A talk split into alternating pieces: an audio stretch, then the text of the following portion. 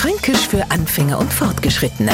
Heute der Batscher, den kann man sich holen, wenn man sturzbesoffen mit dem Kopf gegen ein Litfaßsäulen rennt. Oder man kommt uns Franken ein wenig blöd daher, neu ist uns sofort klar, der hat doch ein wenig einen Batscher. Das heißt, du dickst wohl nicht mehr ganz richtig, du spinnst wohl, du hast gewiss ein wenig einen Schloch. Und genau das ist der Batscher, ein kräftiger Rums mit Langzeitwirkung. Frank sag mal, ein lästige Fliehen, die Bekanntschaft mit einem Muggerbatscher gemacht hat. Oder ein Plattenbatscher, der beruflich Fliesen an die Wand oder auf den Boden batscht.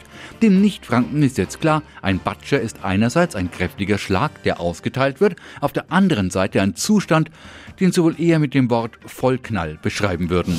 Fränkisch für Anfänger und Fortgeschrittene. Morgen früh eine neue Folge. Und alle Folgen als Podcast auf podu.de.